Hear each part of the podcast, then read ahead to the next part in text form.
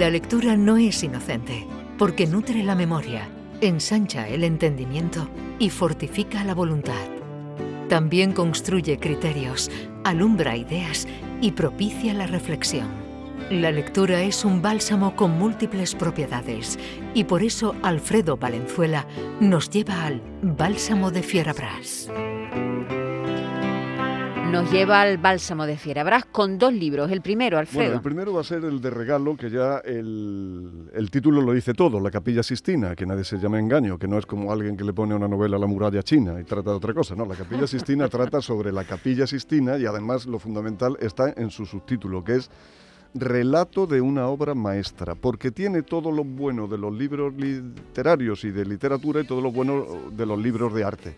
Aunque es un libro que tiene ilustraciones, no es un libro inmanejable, es un libro pensado para leer, lo ha editado Alianza Forma, que ya la colección lo dice todo, y es de un erudito italiano, Antonio Forcellino, que puede ser la persona que más sepa de la Capilla Sistina hoy día y no solo habla de cómo aquella maravilla del mundo fue posible, sino de todo el elemento humano que hay detrás. si no lo estuviera viendo, Alfredo, me, estaría imaginando ahora mismo un libro gordo con muchas ilustraciones o fotos. Es un libro casi en tamaño de una holandesa, o sea, un poco más pequeño que un folio, un poco apaisado, porque es un libro, no deja de ser un libro sobre arte. Y a mí que me ha encantado siempre leer sobre arte, porque la verdad es que las historias que hay detrás de cada obra de arte, sobre todo de cada obra maestra como esta, pues, pues, pues no le van a la zaga y el elemento humano, como digo, es, eh, eh, es extraordinario. Eh, se cae en el tópico de decir que es mejor que muchísimas novelas, que nosotros no queremos nunca, pero es un, caso paradigmático este, ¿no?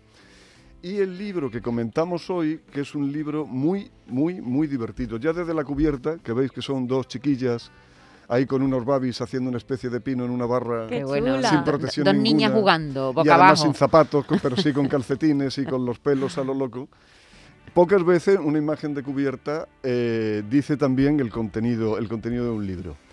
Es un libro escrito a, cuatro manos. Yo ahí a Manolo le he dejado una musiquilla de piano también a, tocada a cuatro manos, que siempre el piano tocado a cuatro manos parece que es más divertido que el piano tocado a dos manos. Y con este libro me ha parecido lo mismo es de dos periodistas, eh, porque son, es un poco, eh, dan el perfil un poco de nuestra Carmen Camacho también, ¿no? que se mm. busca la vida en los periódicos, pero no haciendo precisamente informaciones, sino deleitando a los lectores. Y es lo que se han propuesto Rosa Belmonte, que habitualmente escribe en el ABC y mucho de televisión, luego cuando leemos este libro entendemos por qué, y Emilia Landaluce, que aunque tuvo una temporada en ABC, escribe en El Mundo y es la directora del suplemento que ofrece El Mundo eh, los sábados. el, ¿no? E, efectivamente. Curioso, mira, en este libro voy a empezar por lo que ahora la crítica llama los paratextos, que son la contracubierta y las, las solapas. Primero porque es un libro inclasificable en cuanto a género. En la solapa se habla de novela, pero Emilia Landaluce en su solapa dice que ha incurrido en los relatos, y es verdad que son relatos a cuatro manos. Coinciden las dos en su reseña biográfica, que son divertidísimas, ya las reseñas son las dos de niña y vestidas de gitana. Qué buena la foto. Con dos vestidos que parecen los mismos vestidos rojos y de lunares, y están las dos ahí muy niñas, muy niñas, muy niñas, las dos de, gitana. Y eso da un poco el espíritu de, todo el libro.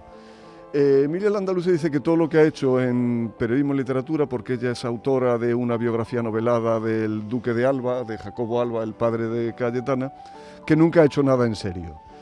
Y Rosa Belmonte eh, directamente en su reseña biográfica de la solapa dice que no se toma nada en serio, y menos a sí misma. Y esto, por seguir hablando, me pone en relación con otro libro que está leyendo estos días de Arcadia Espada sobre la verdad, donde en el prólogo el prologuista Ferran Caballero dice que abundan los periodistas comprometidos con las más diversas y nobles causas, excepto con las del periodismo.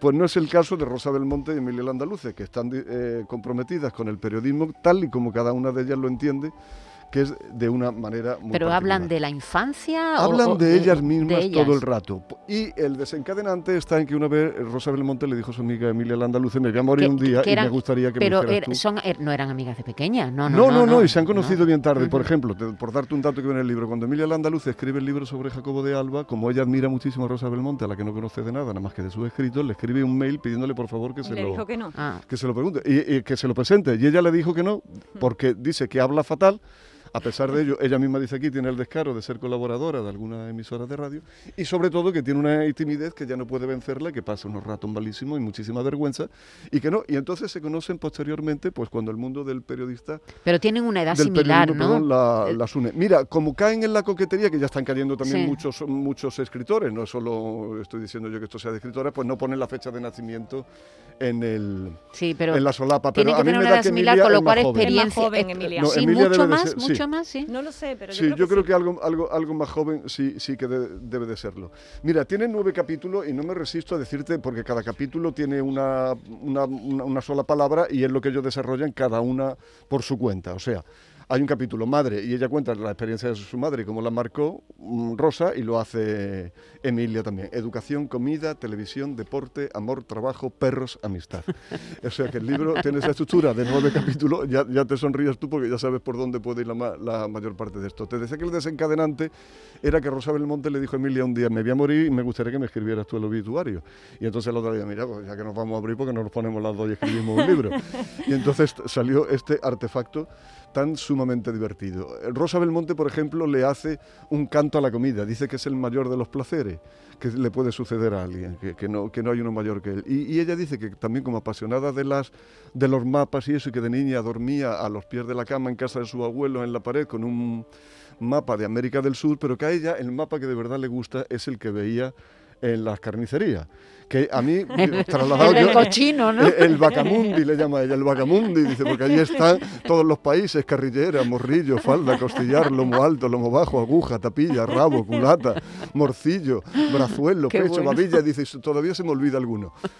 Una de las anécdotas más divertidas de Emilia Landaluz es que siendo ella todavía niña, casi adolescente, ella cogió dos empachos en su vida. Una vez que por abreviar el camino hacia la santidad se bebió la pila de agua bendita de una iglesia, cogió una intoxicación que casi se muere, se puso descompuesta. Y la otra, una vez que unos amigos franceses le regalaron foie, eh, gras de verdad a su madre, pero hecho por ellos y en su granja, y envuelto en un papelote muy grande así de plata, y era un kilo un kilo. Entonces lo metieron en la cámara frigorífica, porque en la casa que estuvieran, en vez, de, en vez de frigorífico, tenían una cámara frigorífica. Y ella en un descuido se metió allí y se comió el kilo. Se comió el kilo fuera, se puso tan bala que no podía levantarse del suelo. por favor. Dice, mi madre cuando vino, el primero que hizo, dice, fue darme un bofetón. y después llevarla al médico. No, luego darle bicarbonato, pero por el expediente de rociárselo en la cara, pues estaría nerviosa, dice ella que se quedó completa, completamente, completamente blanca. En fin, así va transcurriendo. Cada capítulo eh, es un libro lleno de anécdotas, con mucha ironía y alguna sátira, ha dicho algún crítico que me he parado yo a leer, pero yo de verdad que lo que veo es un libro con esa palabra que se utiliza tan poco, eh, que es jovial volviendo, a lo de la comida, cuenta Emilia. Alegre, ¿no? Alegre. Alegre, alegre, muy, muy alegre, muy alegre. Es un canto a la vida, desde luego, de todo punto de vista, ¿no? Y por eso que estamos siempre acostumbrados al compromiso. A mí esto también me parece un compromiso con la vida, ¿no? Mm. Pues sí, mira, precisamente en el tema del día hemos hablado de eso, de la alegría, de la alegría incluso en, esto, en estos tiempos. Por cierto, recuerda, que nos queda un minutito, recuerda el primer título, la editorial, el título, todo el, del libro. El primer título es La Capilla Sistina, retrato de una obra maestra de Antonio Forcellino en la editorial Alianza. Y este que comentamos, que no he dicho la editorial todavía, que es de la esfera de los libros, se titula Sobre nosotras, sobre nada, y es el libro que han hecho a cuatro manos Rosa Belmonte y Emilia Landaluce. Muy bien. Por terminar con otra anécdota de comida, hicieron una fiesta en casa de Emilia Landaluce, que, que tiene mucha conexión con Andalucía, particularmente con el puerto y con Rota porque a un hermano suyo que trabajó en una piscifactoría de Esturiones le mandaron un excedente de caviar caducado. Y entonces dicen, en mi casa esas cosas no las entendemos, lo de la caducidad. Hicieron una fiesta disfrazándose de la operación Malaya, de los de Marbella. Se cepillaron el caviar caducado todo y a todos les sentó perfectamente. claro, ella ya tenía recorrido. Pues, eh, eh, es decir, eso quiere decir, ¿sabes qué? Que esa alegría, esa alegría se la, han transmitido sus padres, seguramente. Pues eh, sí, seguramente, seguramente. O la, anécdota que a mí me ha divertido, con la que más me he reído, es un viaje que hacen a Roma, Emilia es su madre, que ella la lleva y ella no se le ocurre otra cosa que llevar una china de hachí en el bolso, la que se lía en el aeropuerto. La semana que viene más. Muchas gracias, chicos. Hasta pronto.